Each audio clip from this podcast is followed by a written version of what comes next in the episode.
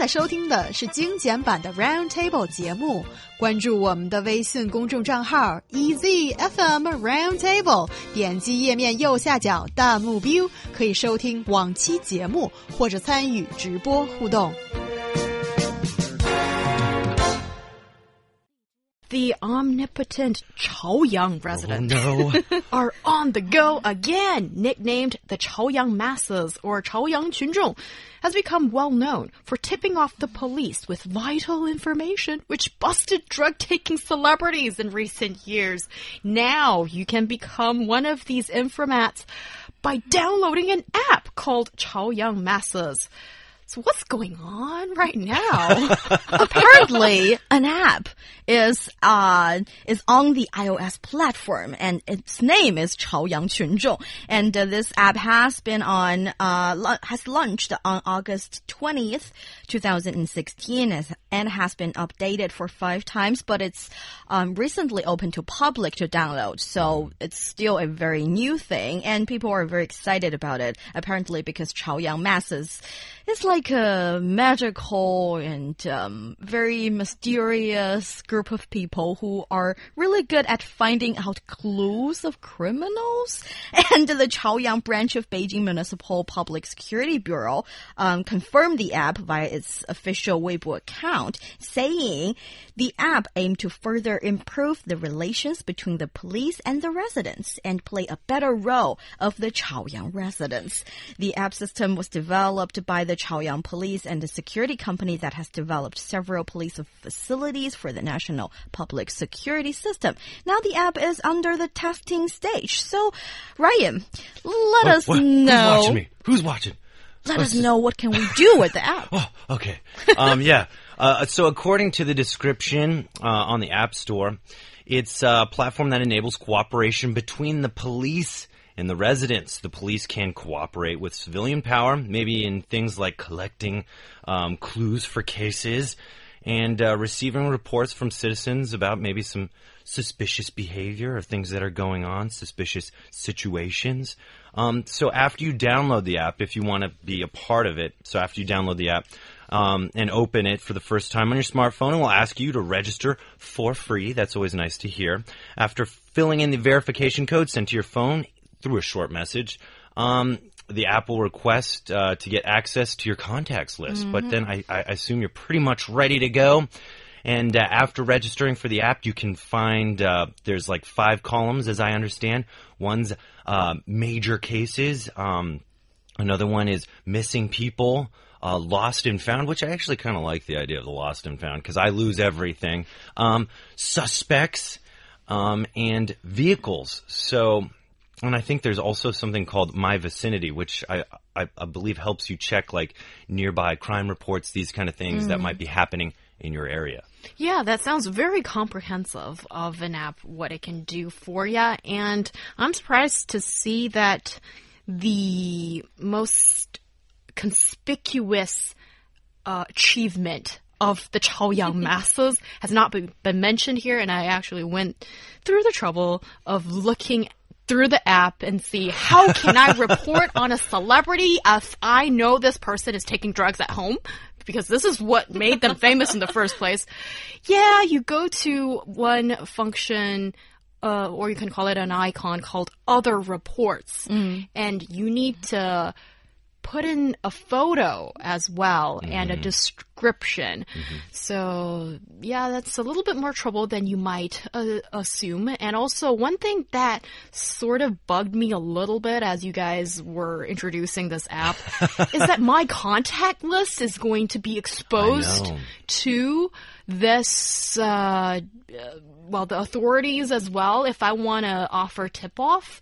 So that's all very, very interesting. I think it's very interesting too, but what really got me, guys, is that it's basically asking for the public's help in re- reporting clues. And, uh, I'm no, you know, when it comes to U.S. law or how, you know, court cases work and whatnot, um, I'm no expert for sure, but I, I'm pretty positive that there's something called tampering with evidence. And uh, once evidence has been proven to be tampered with, I think Um, even if it's really good evidence, you know, uh, because it's been tampered with, it loses its credibility in court under some, to some extent, maybe. Um, but anyways, just that fact that uh, you're giving someone the power to be almost like a private investigator to some extent, and it could turn people on each other. Everybody that has grudges or this and that, you know, Chaoyang could just be the uh, the next like detective district. You know, everybody's a detective walking around with magnifying glasses and reporting each other. It doesn't sound like a very friendly place that uh, would maybe come from something like this kind of initiative. You know, I think. Uh, and especially too, I don't think it should be encouraged that uh, people be involved so intimately with like a, a, case that requires evidence and reporting clues and these kind of things. I mean, lost and found, that's great. People lose something. It would be great for the police department to have like a comprehensive list who's brought in something and be able to return it back to people. I like that.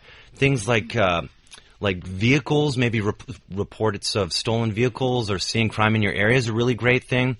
And then one other thing is it says suspects as being one of the tabs. The thing is, when you say suspects, you know, the, this is someone's name. It's almost defamation to have them on a list if they're not proven to be guilty of a problem. You know, I think suspect, it means like you might have done it.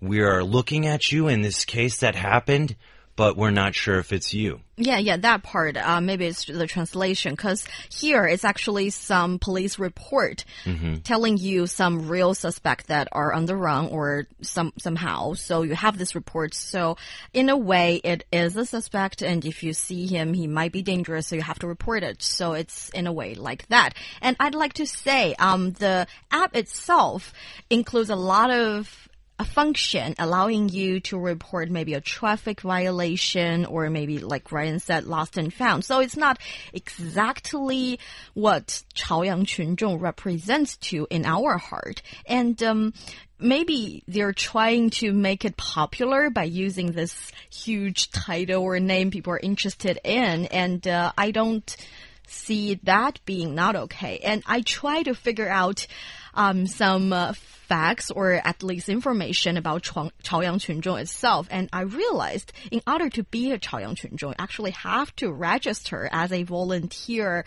um, let's say security guard or 巡警 or volunteer kind Parole of civilian. Officer. Yeah, things like that. And uh, there are 130,000 registered Chaoyang Qunzhong.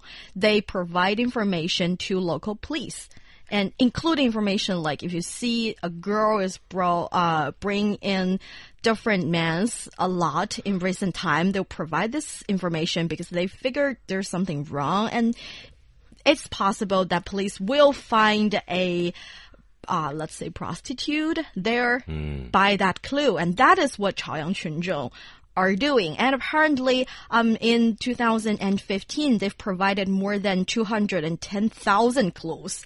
And the, the ones we know most about the, the using or using drug kind, uh, kind of celebrities are only 0.2 percent that is to say, there are only less than 900 clues are concerning these. So Chaoyang can do a lot more than we expect. That's really interesting, and I have a couple more questions for you guys. First of all, um, the example that Honglin you just gave me, that is quite unnerving for me, I feel. Mm -hmm. That, so it sounds like if let's say it's a young woman living in a big city and she takes different guys back home at night and okay, that's one lifestyle that maybe I don't totally agree with, but that's her choice. And what, yeah, what, you're well, just assuming something too. yeah, and some, like some person would just be watching her, maybe even keeping a, a log of the entry of people who is seen that goes home with her.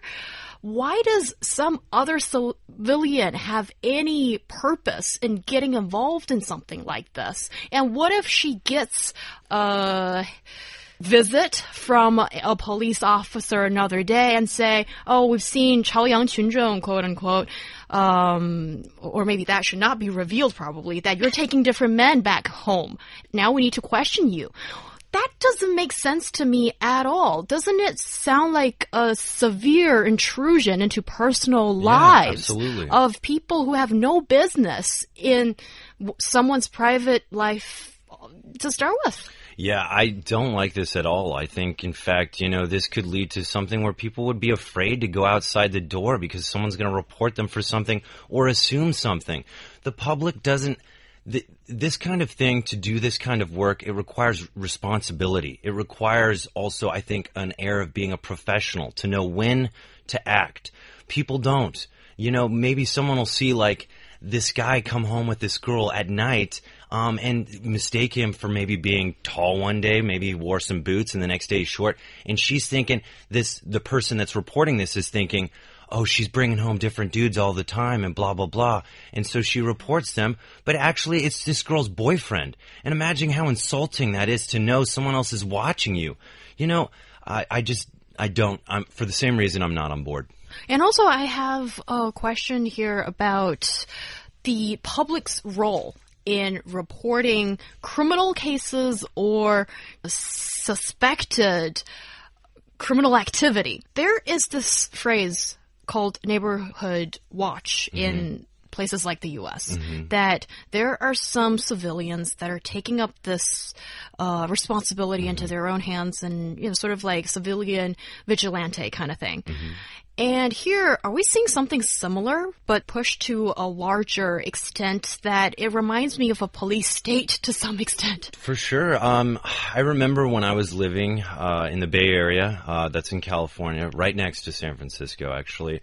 Uh, we had a neighborhood watch, and yes, um, it actually stopped our house from getting broken into. Someone saw it. They called. Uh, they called my parents, and we called. They called the police as well, and they acted. And uh, definitely the the guys that broke in, the criminals, got apprehended, and that was nice. But at the same time, it's a much smaller community, a neighborhood watch. Whereas this is so comprehensive, right? It's online. This is so many people downloading an app and being involved in this. Yes, and the idea itself being that um, you investigate some neighbors of the one you suspect and get information of he or her is okay to me, but this is a little bit too much for residents to keep track on everybody else's life. And uh, I do agree that we need privacy and sometimes we need people to kind of mind their own business. Yeah. Well said. Yes, and also I tried that app. Uh, it's a bit slow, so we'll see how this will develop in the near future.